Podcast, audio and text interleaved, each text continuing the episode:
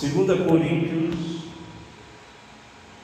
nós vamos estar estudando hoje o capítulo 1, os versículos 1 a 14, que contém cinco parágrafos, onde nós vamos ver cada um deles. Primeiramente, nós vamos falar sobre a apresentação do remetente e seus destinatários, que é o versículo 1 sobre a saudação, versículo 2, o louvor a Deus pela consolação, dos versículos 3 a 7, e 8 a 11, o relatório missionário de Paulo, Deus é aquele que livra por intermédio da oração, e finalizando os versículos 12 a 14, sobre sinceridade e simplicidade em Deus. Na sexta-feira passada, nós demos a introdução da carta, para a gente ter um panorama do que estava acontecendo, e hoje a gente vai entrar definitivamente na carta de 2 Coríntios. Paulo se apresenta de que forma aí? Apóstolo de Cristo Jesus. O que é apóstolo, irmão? A gente já viu aqui várias vezes, né? Que significa apóstolo? Hum? O que é um apóstolo? Irmão não sabe. Não lembro, né? Saber sabe, mas. O apóstolo, significado básico é o enviado. Certo? Então Paulo está dizendo: olha, eu sou Paulo, aquele que foi enviado da parte de Jesus. O que era necessário para alguém ser apóstolo? Lembra? Não sabe? Qualquer um chegava e dizia: Eu sou apóstolo. Bastava isso. O que, que era necessário para ser apóstolo? Só olhando para esse versículo bem aqui. Pela vontade de Deus é uma das coisas. E a outra? Hum? Ele diz o que? Ele é apóstolo de, de Jesus Cristo. Então, se Cristo não chamou, não pode ser apóstolo. Os apóstolos não foram chamados por Jesus, os doze? Foi ou não foi? Foi. Um traiu Jesus, não foi? Quem foi? Judas. Quem foi colocado no lugar de Judas?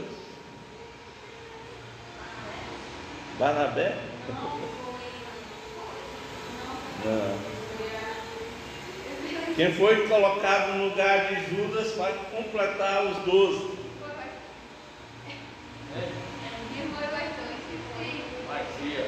Matias. Matias. Né?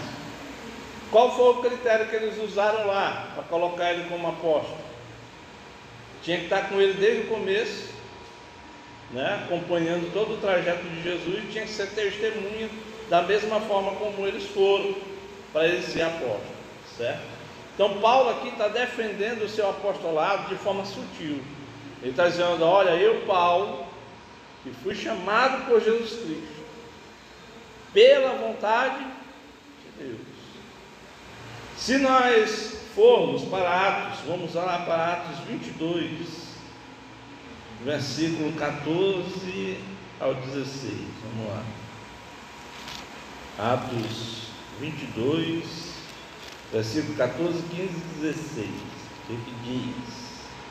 E ele disse: Deus de nossos pais, de antemão, te designou para que conheças a vontade e vejas aquele junto e ouço da voz da sua boca. Ora, porque há de ser sua testemunha para com todos os homens o que tens visto e ouvido. E agora, por que te detens? Levanta-te, batiza-te e leva por lá os teus pecados, invocando o nome do Senhor. Certo.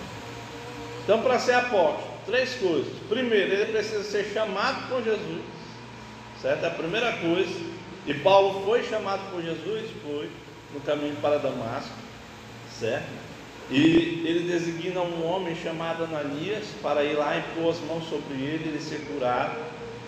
E ele foi também comissionado. O que é ser comissionado? É receber uma missão de Jesus. Ele recebeu ou não recebeu uma missão de Jesus? É, irmãos?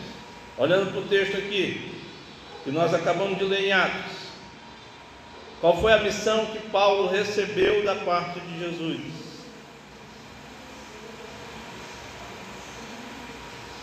Hum? Versículo 15: Porque você terá de ser testemunha dele diante de todos, anunciando as coisas que você tem visto e ouvido. Isso aqui a gente tem que entrar nesse detalhe, porque Paulo, é, diferente dos outros apóstolos que estavam na época dele já se auto-intitulando apóstolos, e até mesmo super apóstolo, ele estava dizendo: Olha, o meu chamado, ele não é humano. Eu não me autoproclamei apóstolo, mas eu sou um apóstolo de Jesus Cristo, pela vontade de Deus. Certo? Então ele mostra que ele foi chamado por Jesus, ele foi comissionado, ou seja, recebeu uma missão da parte de Jesus, e ele foi enviado por Jesus certo? Tudo isso aí para que ele fosse apóstolo, apóstolo pela vontade de Deus. Vamos ver Gálatas 1:1. Gálatas capítulo 1, versículo 1.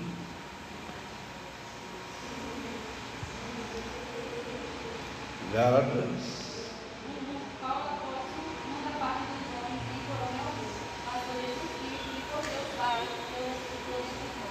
Está vendo? Ele aos Gálatas ele faz a mesma defesa. Eu sou Paulo, o apóstolo, não é pela vontade de homem algum, mas apóstolo de quem? De Jesus Cristo, pela vontade de Deus. Mais uma vez ele repete que o seu apostolado não vem de uma vontade humana, é uma vontade divina. Se Jesus não chamar o homem, não tem como ele ser apóstolo. E ele, como apóstolo, como mesmo mesmo vai se definir depois, alguém que nasceu fora de tempo. É como se ele fosse ali o 13 terceiro apóstolo, né? Coisa que não existe, porque você vai lá é, na cidade santa, você vai ver só 12 portões, e os 12 portões só tem o nome dos 12 apóstolos do Cordeiro, e o nome de Paulo não está lá, embora Paulo tenha exercido o apostolado, certo? E aí ele diz que o irmão Timóteo está com ele, né? E o irmão Timóteo. Não é que Timóteo seja o coautor da carta, mas Timóteo é para Paulo mais do que um irmão na fé. Timóteo é o que para Paulo? É um filho. É um filho na fé, né? É um filho na fé. Vamos ver 1 Coríntios 4,17.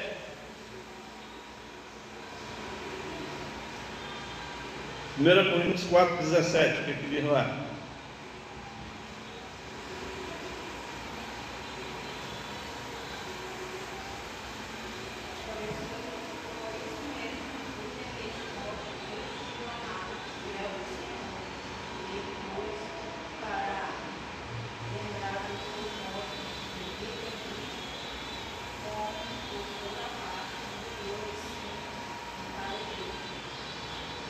Certo. Então Timóteo, ele era um filho da fé de Paulo e ele também já era conhecido da igreja de Corinto.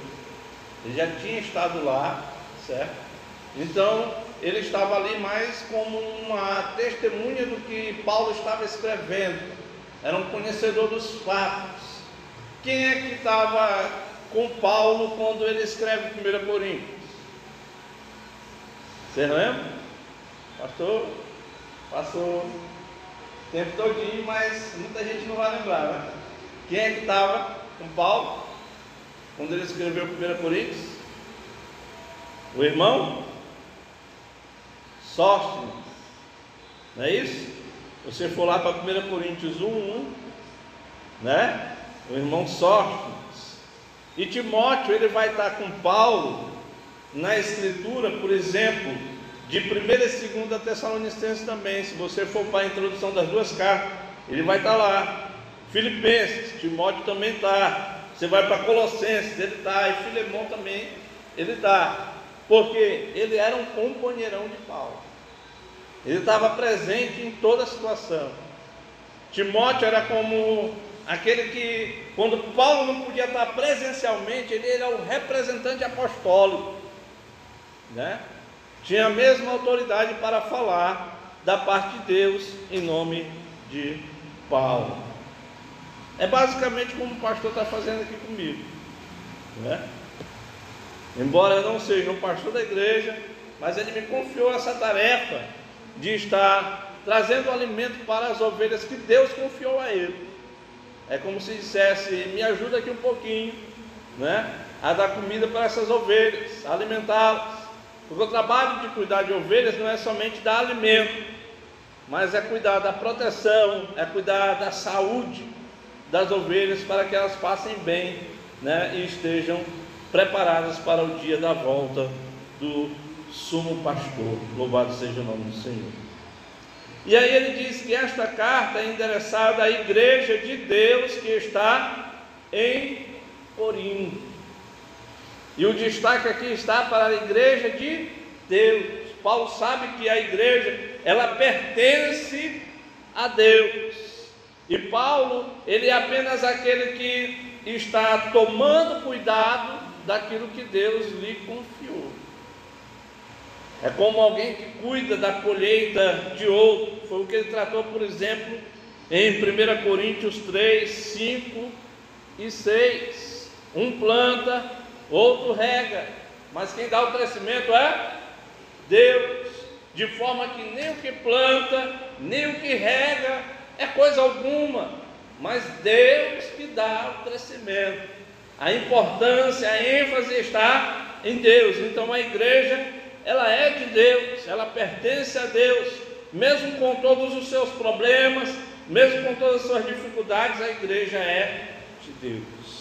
Nós já falamos sobre a cidade de Corinto na sexta-feira passada, e essa carta também ela serve para todos os irmãos que estão em toda a Caia. Dessa vez eu não pude fazer o material, Estava na casa da minha mãe, não tive como fazer. Mas eu creio que nessa semana eu vou fazer esse material para os irmãos verem. A Acaia, se você pegar o mapa da Grécia, é, seria como a parte sul da Grécia. Ali é a região da Acaia. Corinto estava bem, bem ali, certo? Assim como a cidade de Atenas estava lá. Paulo visita a Caia lá no capítulo 19 de Atos, versículo 21, quando Gálio era o procônsul daquela província. Então, ele cita, por exemplo, lá em 1 Coríntios 16, 15, que, por exemplo, Estefanas, ele foi o que? Uma das primícias da Acaia naquela região, ou seja, um dos primeiros a se converter, está lá em 1 Coríntios 16, 15. certo? Então ele foi um dos primeiros a se converter naquela região. E ele faz a saudação típica de todas as cartas: graça a vós e paz da parte de Deus, nosso Pai, e da do Senhor Jesus Cristo. O que é graça? É? Quando alguém diz assim, ó, que a graça esteja com vocês. O pastor faz essa saudação aqui constantemente. Que a graça do Senhor Jesus Cristo esteja com vocês. O que que isso representa para nós? O que isso significa essa saudação? Hum? O que é a graça? Hum? Paz? Não.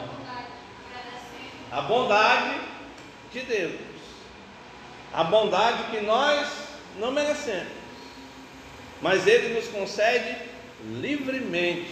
Isso é graça. Então Ele está pedindo o quê?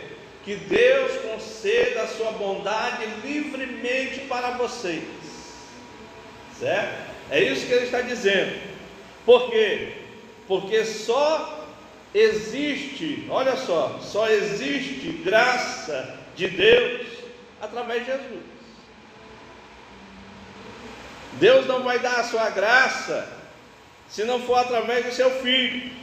Assim como só há paz da parte de Deus, que vem através de Cristo Jesus. Cristo Jesus é a nossa paz com Deus. Sem Ele, não existe paz entre o ser humano e Deus.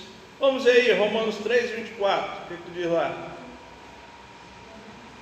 Romanos 3, 24.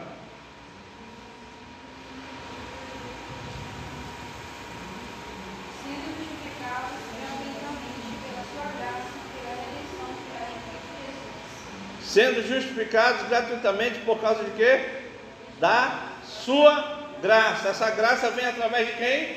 De Cristo Jesus. Sem Cristo não há graça de Deus. Romanos 5:1.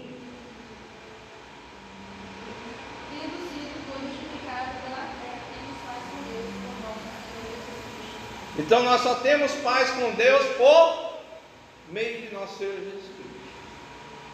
O homem não pode manter paz com Deus longe de Jesus. O homem não pode receber graça de Deus longe de Jesus Cristo.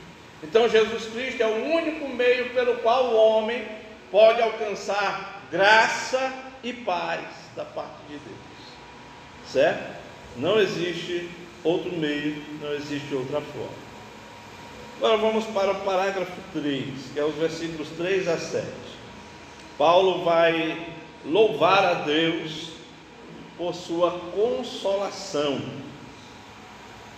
Versículo 3: Bendito seja o Deus e Pai de nosso Senhor Jesus Cristo. Isso é uma expressão é, de louvor, certo? Bendito seja o Deus e Pai de nosso Senhor Jesus Cristo. Bendito. Se você olhar a palavra, eu gosto muito de fazer isso. Né? Eu, eu, às vezes brinco muito com meu filho lá com palavras. Que você pode dividir uma palavra, formar outra, né? E até mesmo achar o significado de uma palavra. Se você pegar a palavra bendito, você pode encontrar facilmente o significado dela. Pode ou não pode? Ó, bem, bem dito separa o bem e o dito. Isso quer dizer? Se alguém é uma pessoa bendita, que isso quer dizer? Que se diz bem dela, não é não? Ó, bem dito, dito de dizer, bem de coisa boa, né? Coisa boa. Então, bendito é algo que você diz de bom de alguém certo? Diz de bom de alguém. Então, esse seria o significado básico. Ou seja, Deus é aquele que é digno de ser louvado por todas as suas bênçãos. Então, quando você diz assim, ó, bendito seja o Senhor, você está dizendo palavras boas a respeito de Deus. E é uma forma encontrada em vários textos de Paulo. Se você for lá em Efésios 1,3, ele vai ter a mesma expressão. Mesmo, a mesma expressão. Quer ver, ver lá? Efésios 1, 3. Para ver se não é verdade. A forma de Paulo bem dizer a Deus. Bendito seja o Deus e Pai de nosso Senhor Jesus Cristo. É uma forma dele introduzir uma bênção. Ele vai mostrar os motivos desta bênção. Então, este Deus bendito, Paulo vai dizer que Ele é o Deus, quando ele diz que Ele é o Pai, o que, isso quer dizer? Que Ele é aquele que gerou o Senhor Jesus Cristo, gerou o Senhor Jesus Cristo. Portanto, Jesus, Ele é o que? Irmãos? Ele é o Filho? É. Né? Deus né, vamos dizer assim, ó, uma mangueira vai gerar uma outra mangueira, né? Deus só pode gerar ou Deus, não no sentido de ser diferente, mas de ser idêntico, igual a Ele, certo? Então Ele é Deus de Deus. Então ele é o Pai. Deus, o Pai, é aquele que exerce misericórdia. Por quê? Por que, que Deus exerce misericórdia? Ele é bom, né? Vamos ver aí, Miqueias 7,18. Miqueias 7,18. Por que, que Deus gosta de ser misericordioso?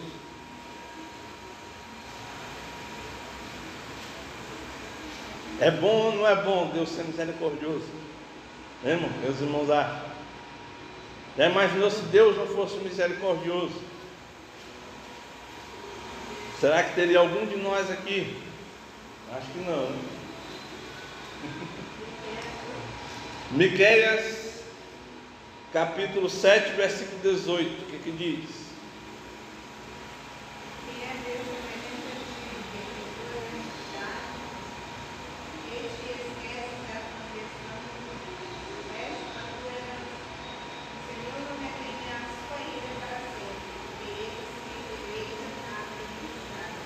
Ele se deleita na benignidade ou na misericórdia. Miqueias está fazendo aí um trocadilho com o nome dele. O nome Miqueias significa quem é como o Senhor. Né? Então ele está dizendo, ó, quem, ó Deus, é semelhante a ti. Tu és aquele que perdoas a iniquidade. Tu és aquele que esquece da transgressão do teu povo o Senhor, Ele vai voltar a ter compaixão de nós. E sabe por que, que Ele vai voltar a ter compaixão de nós? Porque Ele tem prazer nisso. É o que Ele está dizendo. Ele se deleita em alguém chegar para Ele e dizer: Ó oh Deus, me perdoa, tem misericórdia de mim. E Ele diz: Sim, meu filho, eu te perdoo. Sim, meu filho, eu tenho misericórdia de ti.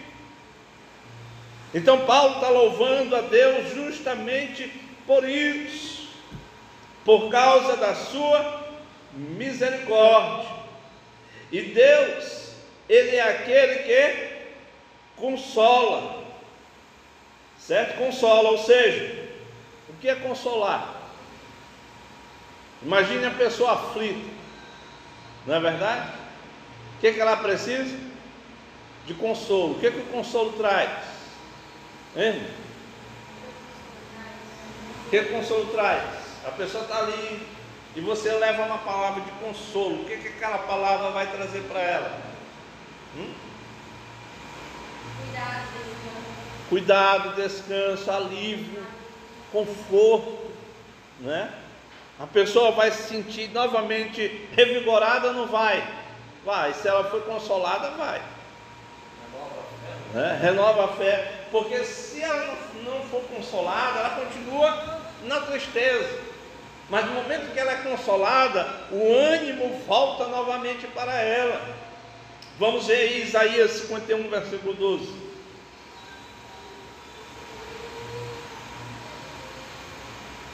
Isaías 51, versículo 12. Eu, eu sou aquele que vos consola. Quem, pois, é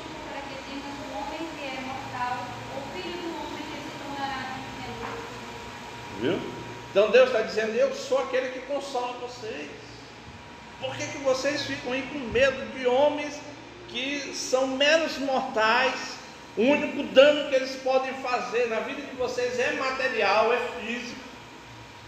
Não podem mexer na estrutura espiritual de vocês, que pertence unicamente a Deus.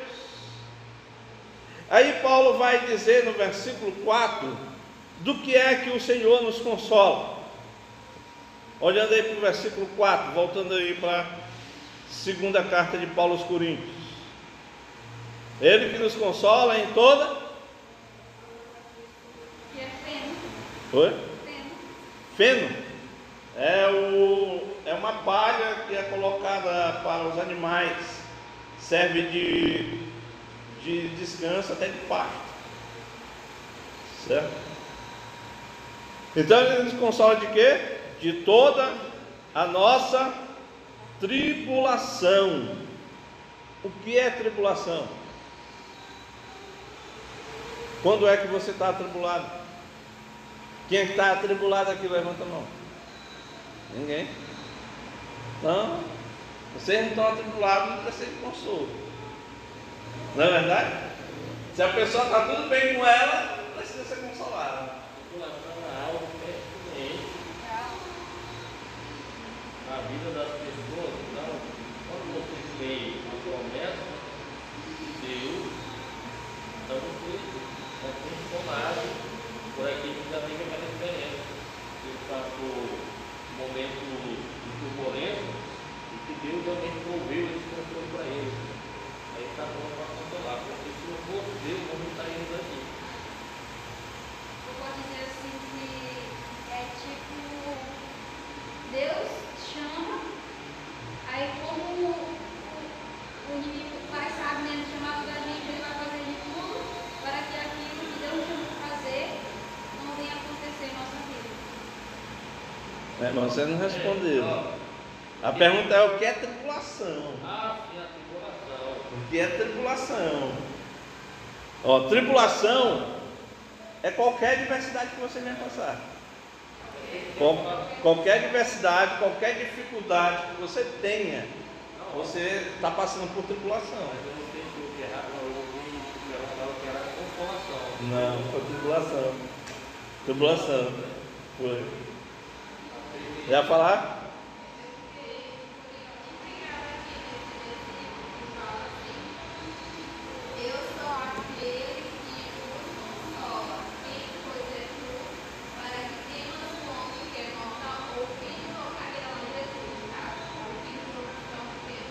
Não. Aí o filho do homem em relação a outro ser humano.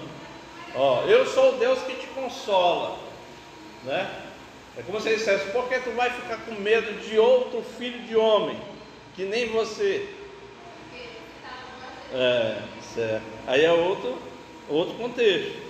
Então a tribulação é qualquer estado opressivo de adversidade, seja física, mental, social ou econômico. Então você pode estar passando uma tribulação por uma enfermidade. Você pode estar passando uma tribulação por algo econômico. Certo? E Deus é aquele que consola em toda a tribulação. Então, a força que nós, nós temos de Deus para ter ânimo, ânimo, apesar das circunstâncias adversas que nos, nos encontramos. Vamos ver em 1 Tessalonicenses 1,6. Então o consolo ele vem justamente para o que? Nos dá ânimo em meio à tribulação. É por isso que eu disse que enviarei o Espírito Santo consolador. Consolador. E é justamente ele veio para consolar, porque houve uma, um rompimento. A partida de Jesus causou tristeza no coração de. Né? E aí o Espírito Santo ele veio justamente para nos consolar a ausência, vamos assim, presencial de Cristo aqui na terra. E o Espírito Santo ele veio suprir essa ausência. E nisto ele tem consolado a igreja do Senhor. E vós fostes feitos aos imitadores e do Senhor, recebendo a palavra em muita tribulação, com gozo do Espírito Santo. Olha só, a igreja de Tessalonicenses recebeu a palavra de Deus com alegria, mesmo estando em grande tribulação. O crente ele consegue ser feliz mesmo na adversidade, por quê? Porque ele recebe o consolo que vem de Deus, louvado seja o nome do Senhor, certo? Então, por que, que a gente recebe esse consolo? Para quê? Paulo vai dizer, voltando no versículo 4, para que pela consolação que nós mesmos recebemos de Deus, possamos consolar os que estiverem em qualquer espécie de tribulação. Então, Deus transforma a minha experiência em uma tribulação, a qual Ele me consolou, uma forma eficiente de consolar outra pessoa que está passando por uma outra tribulação. Pode ser parecida com a minha, pode ser diferente, mas a tribulação, Deus nos consolando na tribulação, é Deus nos capacitando. Deus nos capacitando para consolar outras pessoas. Porque vai chegar um momento em que Deus vai nos dar a oportunidade de trazer consolo para outra pessoa que está passando por adversidade, através do consolo que Ele nos deu, Ele nos capacitou para isso. Louvado seja o nome do Senhor. Se você passou por uma enfermidade, muitas das vezes Deus vai colocar na sua vida alguém que está passando pela mesma enfermidade, então uma enfermidade parecida, e você vai ser capaz de trazer consolo de Deus para a vida daquela pessoa. Exatamente. Então Deus está nos capacitando através do seu consolo. É tanto que no versículo 5 ele vai dizer assim, ó: porque assim como transbordam sobre nós os sofrimentos de Cristo, assim também por meio de Cristo transborda o nosso consolo. Então, a medida do sofrimento, do sofrimento por causa de Cristo, é a medida da consolação que recebemos da parte deles. Então, da mesma forma como nós sofremos, Deus também nos consola, na mesma medida a mesma medida. Vamos ver aí o Salmo 94, versículo 19.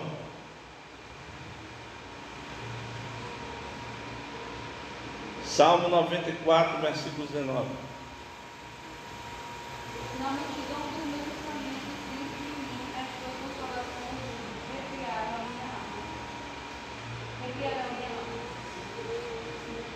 Na, na como? Não, pode ler de novo. Salmo 94, 19. Na multidão dos meus pensamentos, sempre em mim, as tuas consolações recriaram a minha alma. Então a consolação de Deus na vida do salmista, quando ele estava com a mente dele atribulada, não é isso que diz aí? Né? Ou seja, ele foi consolado da parte de Deus. Paulo ele teve que receber um grande consolo da parte de Deus, por quê? Porque ele vai narrar mais adiante que ele passou por algo muito difícil, ao ponto de desespero tomar conta dele. Muitas das vezes, irmão, não é errado se desesperar. Não é errado você sentir angústia na alma. O errado é você não saber aonde receber consolo. Louvado seja o nome do Senhor Jesus Cristo. E só pode receber consolo de Deus quem tem Deus na vida. Quem não tem, vai se desesperar, vai entrar na depressão, vai querer se matar até. Por quê? Porque não recebe o consolo divino. Quem recebe o consolo divino é capaz de resistir até mesmo quando estiver à face da beira da morte, porque Deus está presente com ele em todo o tempo. Vamos ver em Filipenses 3,10. O que, que diz aí? Filipenses 3,10.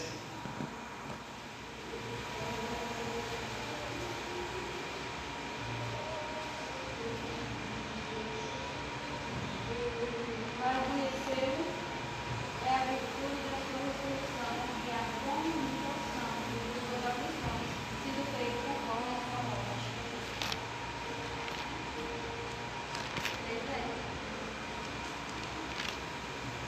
Três, 3,10. dez.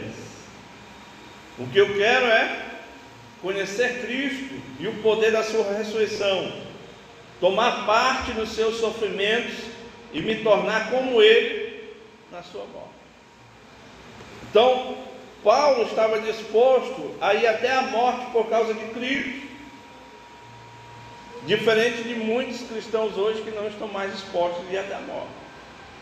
Vai até certo estágio, às vezes é quando alguém olha com a cara feia, não, eu vou servir Cristo só até aqui, e a cara feia foi suficiente para me afastar de Jesus.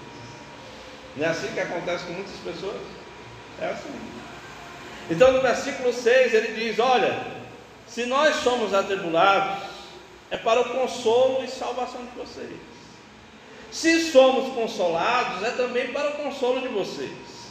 Esse consolo se torna eficaz na medida em que vocês suportam com paciência os mesmos sofrimentos que nós também suportamos. Então, a tribulação que Paulo passa é para o próprio conforto da igreja. As dificuldades que nós passamos não é qualquer dificuldade, mas as dificuldades por causa do Evangelho, por causa de servir a Jesus, coisa que tem sumido da igreja, que parece que não tem dificuldade mais nenhuma de seguir a Cristo, parece que é a coisa mais fácil e mais natural do mundo, mas não é verdade. Quanto mais você quiser ser fiel ao Senhor, mais você vai ser perseguido, mais você vai ser atribulado. Alguém que diz assim: Senhor, eu quero paciência. Meu filho, eu só dou paciência para quem sofre tribulação. Quem não sofre tribulação, não recebe paciência. Porque tudo que Deus concede para a pessoa é experimental, é vivido.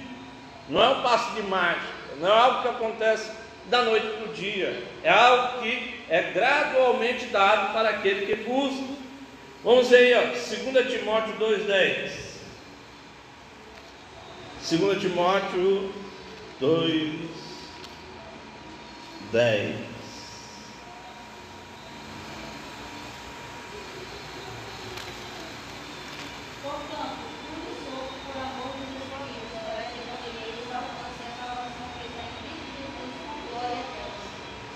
Então, por que que Paulo tudo sofre por causa dos eleitos, dos escolhidos? Para que eles alcancem salvação. Então, nós suportamos a carga, o sofrimento, a dor por causa de Cristo, para que aquelas pessoas que estão nos acompanhando, servindo ao Senhor, elas alcancem salvação. É por isso que a gente se esforça tanto, é por isso que a gente se doa tanto, por causa da obra do Senhor, justamente para que os irmãos alcancem a plena salvação. Vamos em Efésios 3,13. Efésios 3,13. Portanto,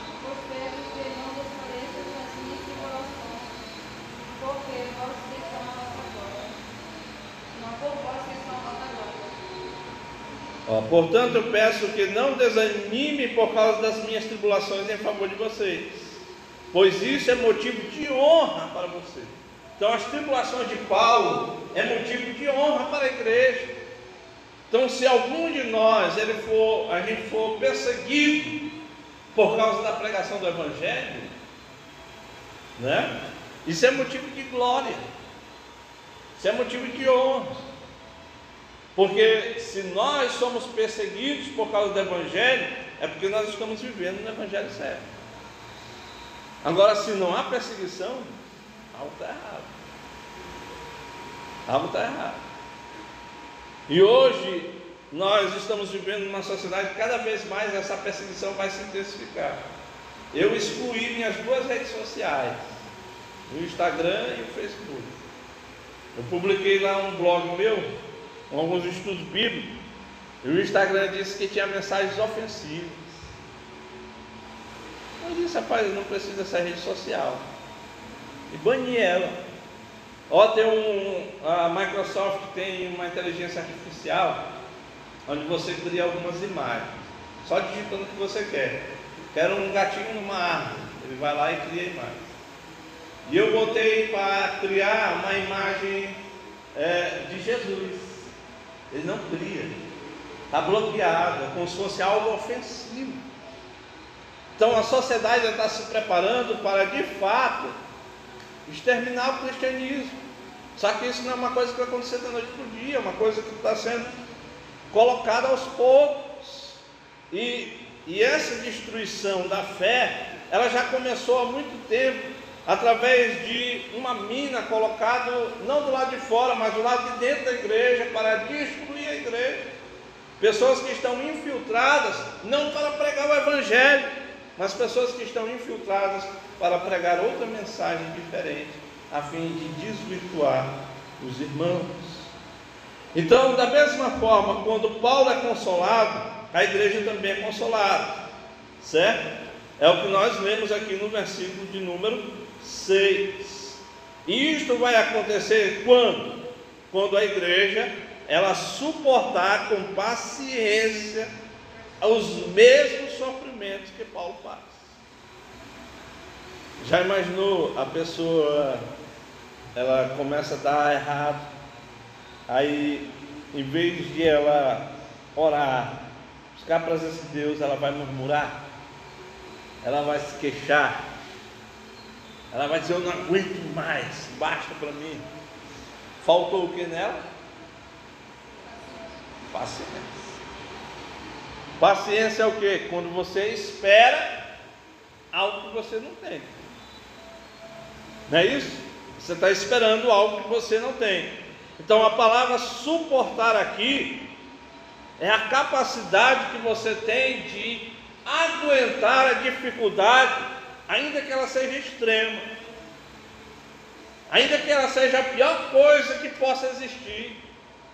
Às vezes a gente pensa que a nossa vida cristã ela vai ser um mar de rosas, e a gente espera isso, a gente espera que a gente não passe por nenhum tipo de dificuldade, e é isso que muitos estão passando para outras pessoas. E é por isso que muitas pessoas estão saindo da igreja, porque esperavam um mar de rosas que não existe. Esperavam algo que fosse o céu na terra que não existe. A vida cristã é difícil, é dura, mas no final ela é vitoriosa, ela é cheia de glória. Louvado seja o nome do Senhor Jesus. Então, Paulo, resumidamente, aqui está dizendo assim: ó, só haverá consolo para quem aprender a suportar com paciência e perseverança as tribulações. Não tem como. Se você quer que tudo dê bem, aonde virá o consolo? A pior coisa que pode existir na vida de um homem é quando tudo der certo para ele. Ele prospera, ele enriquece, tudo está certo, a saúde dele está boa, ele está bem, a casa linda, o carro do ano na garagem, está tudo excelente. Esse é o pior sinal que pode existir para alguém. É um sinal de que Deus já abandonou essa pessoa à sua própria sorte. E disse: Vai, ganha a tua vida aqui nessa terra, e perderá a tua vida na eternidade. E é incrível como a maioria das pessoas está empenhada em ganhar a sua vida aqui. Ao ponto de você às vezes ouvir crentes dizer: Não, se Jesus não voltar, tá bom demais aqui, a gente come, a gente bebe, a gente se diverte. Né? Tem gente que chega a esse nível, certo? Então, Paulo, no versículo 7, ele diz: Olha, eu tenho a plena certeza que o desejo meu será cumprido em relação a vocês. Para que, da mesma forma como ele participa do sofrimento de Cristo, a igreja também venha participar do sofrimento de Cristo. E assim, na mesma medida, possa também participar da consolação que só há em Deus. É uma participação de lucros e benefícios. Se você é atribulado, em Deus você receberá consolo. Vamos aí, Romanos 8, 17.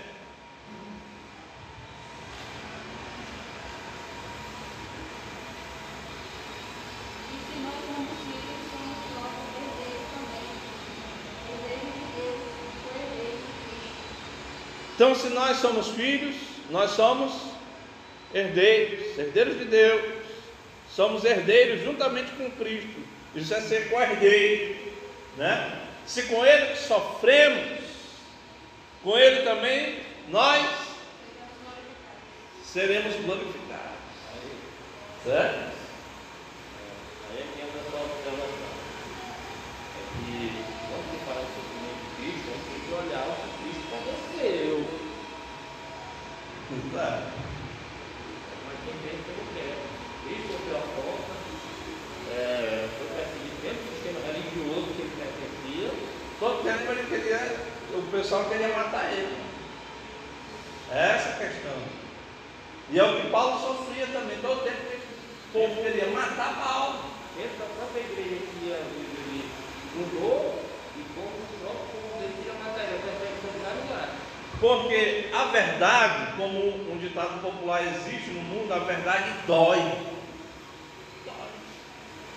Você você pregar a Bíblia como ela é, as pessoas não querem ouvir. Se a gente estivesse fazendo aqui um show, é, malabarismo, peça teatral, um monte de coisa, essa igreja estava cheia, estava lotada.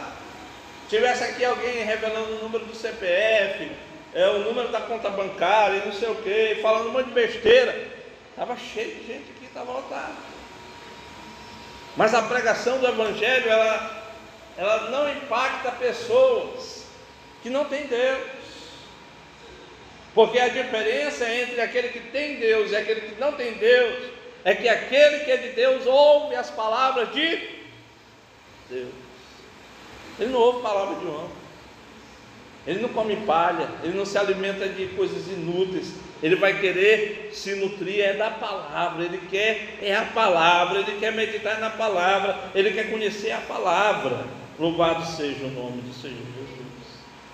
E quando é que virá a nossa maior consolação? Vamos ver lá em Apocalipse 21, 3 a 4. A maior consolação da igreja.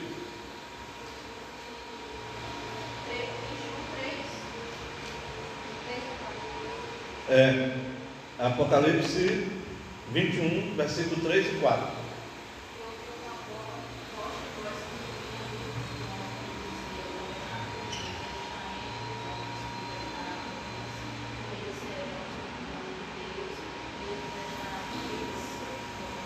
Deus estará com eles. Leu os dois, o três e o quatro. Quatro também.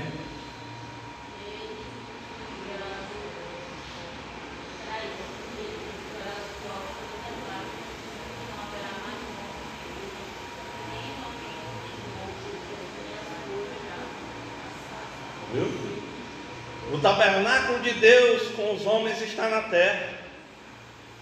Deus mesmo, como ele disse lá em Isaías, Deus mesmo, Pai, enxuga do olho a lágrima. Alguém que não tem tribulação, irmão, chora. Pergunta para os irmãos: chora? Não chora. Mas quem tem tribulação na vida, e diante de um mundo que só espera coisas boas, essa mensagem vem como um tapa na cara. Quem recebe tribulação tem lágrimas. E quem tem lágrimas tem consolo de Deus. É isso que as pessoas não querem entender. A nossa vida aqui é uma vida de peregrinos, de estrangeiros, habitando numa terra que não é sua, indo em direção para a sua verdadeira terra que está no céu. Se a nossa vida aqui é de passagem, por que temos que esperar o conforto? Por que, que temos que esperar viver em mansões gigantes, ter 10 carros na garagem, 20 carros na garagem, para quê? Que loucura é essa? Vocês sabiam que, só fugindo um pouco aqui do assunto, o tempo está até corrido, mas o mundo sempre teve capacidade de alimentar todos. Todos. Sempre foi capaz. Só que vocês sabiam que, por exemplo, nos Estados Unidos, produtores agrícolas, eles são incentivados pelo governo a não produzir além do que vendem. Eles só produzem aquilo que vende, aquilo que dá dinheiro para eles. Está nem aí que se dane, quem precisa comer. Não é assim que a maioria das pessoas pensa. Não é assim? Mas o mundo tem capacidade de alimentar o mundo. Só que não fazem por simples ganância. Simples ganância. Vamos lá, para nós encerrarmos. Parágrafo 4, versículo 8 a 11. Paulo vai dar agora um relatório missionário. Essa é a prova de que Deus consola certo? Deus é aquele que livra por intermédio da oração. Então Deus usa dificuldades para nos ensinar a depender dele e não de nós mesmos. É uma coisa que a gente tem que ter em mente. Deus vai usar dificuldades na sua vida, justamente para você aprender a depender dele e não de você. Paulo recebe um espinho na carne, ele vai falar sobre isso mais na frente. Depois a gente vai explicar sobre isso. E ele disse para o Senhor: Senhor, tira de mim, tira de mim. E aí o Senhor diz: Paulo, a minha graça te basta. Por quê? Porque o poder dele se aperfeiçoa na aonde? Na fraqueza. Alguém que é forte não depende de Deus. Alguém que tem tudo não depende de Deus. Alguém que tudo vai bem com ele, ele depende de Deus para quê? Mas aquele que é pobre, aquele que é necessitado, aquele que tem tribulação, que tem marcas na sua vida, ele depende de Deus para tudo, tudo. Ele não confia nada de si mesmo. E muitas das vezes vem uma calamidade justamente para nos provar isso. Olha só, versículo 8. Vamos lá. Versículo 8. Porque queremos, irmãos, que vocês não fiquem sem saber que tipo de tribulação nos sobreveio na província da Ásia. Foi algo acima das nossas forças, a ponto de perdermos a esperança até da própria vida. Ninguém sabe o que, que aconteceu de fato aqui na Ásia. Você for procurar estudar esse texto, você não vai encontrar. A forma mais plausível que eu achei foi Atos 19, 23 a 41, onde Paulo está em Éfeso. E há uma grande perseguição lá. Você pode ver, você lê Atos. Outra coisa, lê paralelamente aí a Coríntios, lê Atos Apóstolos. Você tem uma ideia de que Paulo chegava em cada, cada lugar, havia perseguição, havia dificuldade, havia prisões, havia açoite, havia apedrejamento, tinha que sair fugido muitas das vezes. Isso por causa de quê? Por pregar o Evangelho, simplesmente por isso, por pregar o Evangelho. Então você vai ver que Paulo vai dizer que a tribulação que veio sobre ele foi algo acima das suas forças, a ponto de ele perder a esperança de sair vivo. Eu vou morrer. Quantas das vezes nós já sentimos assim? Homem principalmente, né? Vê uma enfermidade, ele pensa logo, não, dessa vez eu vou. eu vou morrer. Lutero foi um homem que ele andava pensando que ele tinha só alguns meses de vida, sabia? Ele tinha problemas intestinais iguais que eu tenho. E o pensamento era todo tempo, eu vou morrer.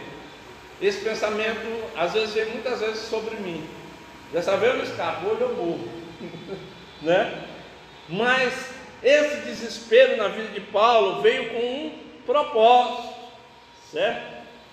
O desespero de Paulo foi tão grande que no versículo 9 ele vai dizer que é como se ele sentisse que a morte dele estava decretada, não tinha mais chance nenhuma dele escapar dessa. Dessa eu não escapo, eu estou ferrado, eu vou morrer mesmo, já era. Mas por que, que veio esse, esse esse desespero, essa sensação de morte tão terrível.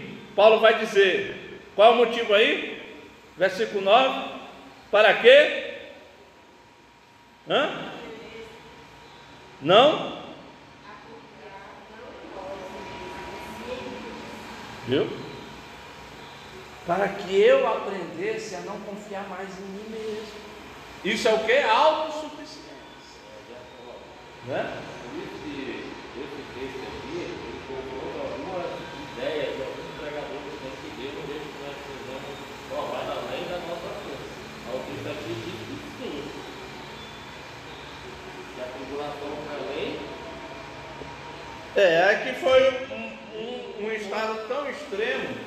de desespero. Então, por isso que às vezes o, o, ser humano se desespera. Quando eu saí desse último serviço, o pastor sabe disso, então veio uma ameaça de morte contra nós, a gente se desesperou. E é natural do homem se desesperar. E eu, no estado em que eu estava, eu tinha tudo para ir para uma depressão. Tinha tudo, eu tinha todos os motivos para ficar depressivo. E de fato fiquei. Mas eu dobrei os meus joelhos, voltei-me para o Senhor. O meu filho ficou num estado de depressão. E eu disse para Deus: Senhor, me faz ser o psicólogo do meu filho. E eu fui o psicólogo dele. E hoje ele está plenamente restaurado para a glória de Deus. Foi um motivo necessário para se reconciliar com Cristo. Para minha família se voltar mesmo para Deus. Então, muitas das vezes a gente não entende que certas adversidades fazem. É Deus dizendo para nós: olha, eu vou quebrar a tua autossuficiência bem aqui, para que você aprenda a depender unicamente de mim, de mim. Então Deus faz isso. E às vezes a gente não entende, mas por que Deus? Por que de tudo isso? Tanta conta para pagar, endividado além da medida. Mas Deus em tudo isso mostra a sua misericórdia e faz com que a gente passe por, pela tribulação da forma mais perfeita que existe. Que Deus faz isso. Louvado seja o nome do Senhor Jesus. Deus, Ele é capaz, olha só o que Paulo diz assim: ó, a confiar no Deus que ressuscita os mortos. Sabe por quê? O Deus que é capaz de ressuscitar os mortos é o mesmo Deus que é capaz de livrar da morte. Não é não? Se ele é capaz de trazer uma pessoa à vida, imagine livrar a pessoa dela da morte. Não é verdade? Então ele é o Deus que ressuscita os mortos.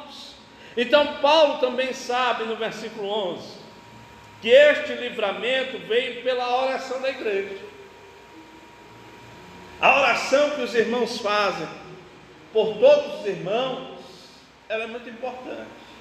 Muito importante nós orarmos uns pelos outros. Olha só, enquanto vocês nos ajudam com orações a nosso favor. A igreja precisa estar orando constantemente pelo pastor da igreja, constantemente pelos obreiros, constantemente por todos, porque a gente sabe, irmão, que não é a oração que tem poder, mas é o Deus que responde à oração que tem poder. E a gente sabe que a oração ela é capaz de mover Deus a realizar grandes feitos. Isso está em toda a Bíblia. Louvado seja o nome do Senhor. Então, qual foi o objetivo? Por que, que Paulo tinha que ser livrado da morte? A oração veio por parte da igreja para que, por muito, sejam dadas ações de graças a respeito de Paulo. Louvado seja Deus pela vida de Paulo, porque ele nos trouxe o Evangelho, ele nos trouxe a mensagem da cruz. Então, Paulo ele considera que o benefício que ele recebe da parte de Deus foi por causa da súplica dos santos, de muitos, de muitos irmãos. Olha só, se você for para Tiago 5,16, Tiago vai dizer o quê? Que muito pode em sua eficácia a oração do justo. A oração do justo, ela é eficiente. Ele não diz que ela é poderosa. Ele diz que ela é eficiente, que ela é capaz de mover a ação de Deus em favor de alguém. É capaz de mover Deus para estender a mão para curar, é capaz de mover Deus para estender a mão para libertar, é capaz de mover Deus a fazer algo extraordinário. Não que Deus dependa da oração para fazer qualquer coisa, mas que a oração é um demonstrativo eficaz da nossa plena confiança em Deus. Quando você ora, você está dizendo assim: Deus, eu sou totalmente dependente de Ti. Né? exercendo a fé. Então Deus espera que nós venhamos orar justamente para que a gente mostre dependência, confiança nele. Está certo que Ele é o Deus que pode todas as coisas. Né? Ele existe. É o exercício da fé. Então por isso que nós precisamos orar. Louvado seja o nome do Senhor Jesus. Dá tempo de fechar aí os dois, os últimos versículos que nós lemos, 12 e 14. Sinceridade e simplicidade em Deus. 12, 13 e 14. Do que Paulo se gloria, né, no versículo 12 aí. Do testemunho da sua consciência, não é isso? O que, é que a consciência dele testemunha? O que, é que a consciência dele diz para ele? Que com simplicidade e sinceridade de Deus, não com sabedoria humana, mas na graça divina, temos vivido no mundo, especialmente em relação a vocês. A consciência é algo muito importante na nossa vida. Se a consciência ela não nos acusa, temos confiança diante de Deus. Mas se a consciência ela nos acusa, não tem um problema. Porque maior é Deus do que a nossa consciência. E a gente tem que estar com a nossa consciência o quê? Pura. A consciência de Paulo dizia que ele vivia em simplicidade. E a palavra simplicidade aqui, ela no grego, ela é santidade. Paulo está dizendo: olha, eu vivi entre vocês, diante de vocês e no mundo, em santidade. Em santidade. O que é viver em santidade? Hein? É viver uma vida dedicada a Deus. Isso é viver em santidade. A gente não tem que procurar os estereótipos físicos para descrever a santidade. Uma vida dedicada a Deus é viver em santidade. E a outra era sinceridade. Ou seja, uma vida honesta e direita. Ou seja, a minha vida mostra que as minhas intenções são puras, tanto em relação a vocês como em relação ao mundo. Então, a vida de Paulo demonstra o que ele é. Ele não precisa provar coisa nenhuma. Basta vocês olharem para o testemunho de Paulo e verão que ele viveu em santidade e sinceridade. Mas a igreja estava acusando Paulo. Não, Paulo não vive em santidade, não vive em sinceridade. Paulo vive de forma errada. E Paulo vai dizer: olha, a nossa simplicidade e a nossa sinceridade, ela não tem origem em uma sabedoria carnal.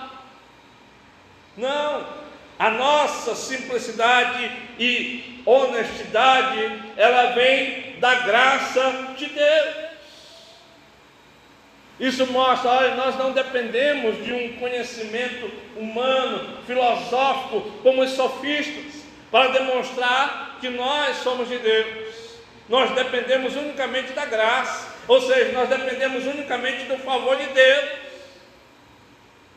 Se Deus não for conosco, não temos como ir. Se Deus não falar, não temos o que falar. Isso é depender da graça. Quando você depende da graça, da graça de Deus, e você não depende de, de sabedoria humana, ou seja, de sabedoria carnal, você depende do Espírito de Deus para realizar todas as suas tarefas, é algo totalmente diferente.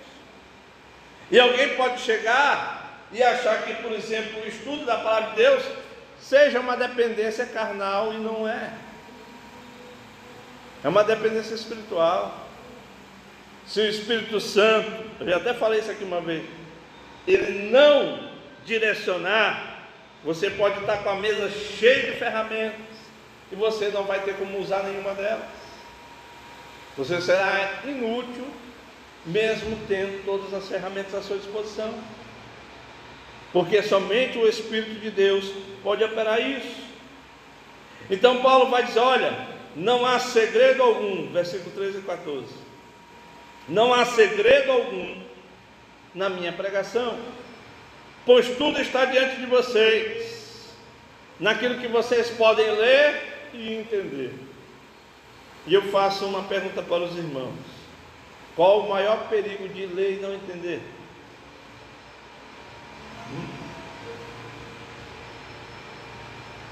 Qual o perigo que eu corro de ler o que está aqui e não entender?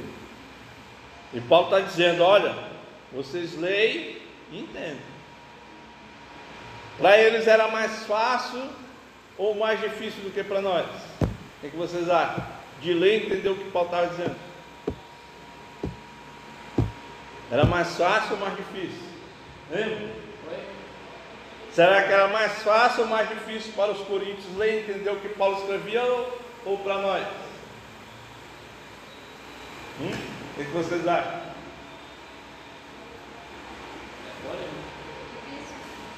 Era mais fácil. Por quê? Porque eles estavam vivendo um momento.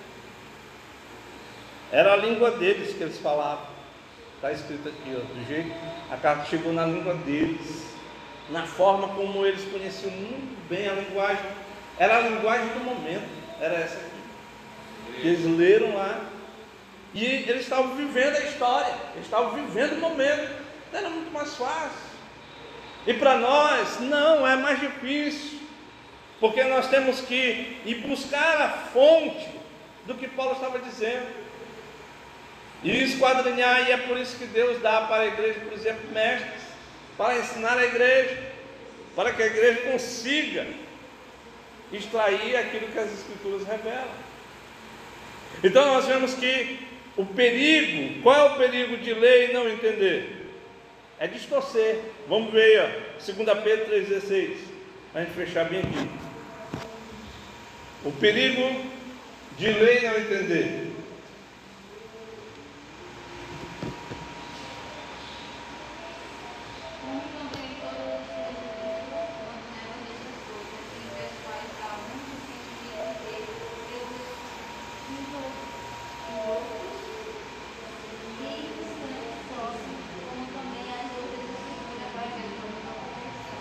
Então há muitas coisas que são que difíceis de entender que Paulo escreveu. Pedro está dizendo isso muito tempo depois de escrever 2 Coríntios. Pedro escreve essa carta. Olha, tem muitas coisas que Paulo escreveu que são difíceis demais de entender, a qual os indoutos distorcem, como distorcem as demais escrituras para a sua própria perdição.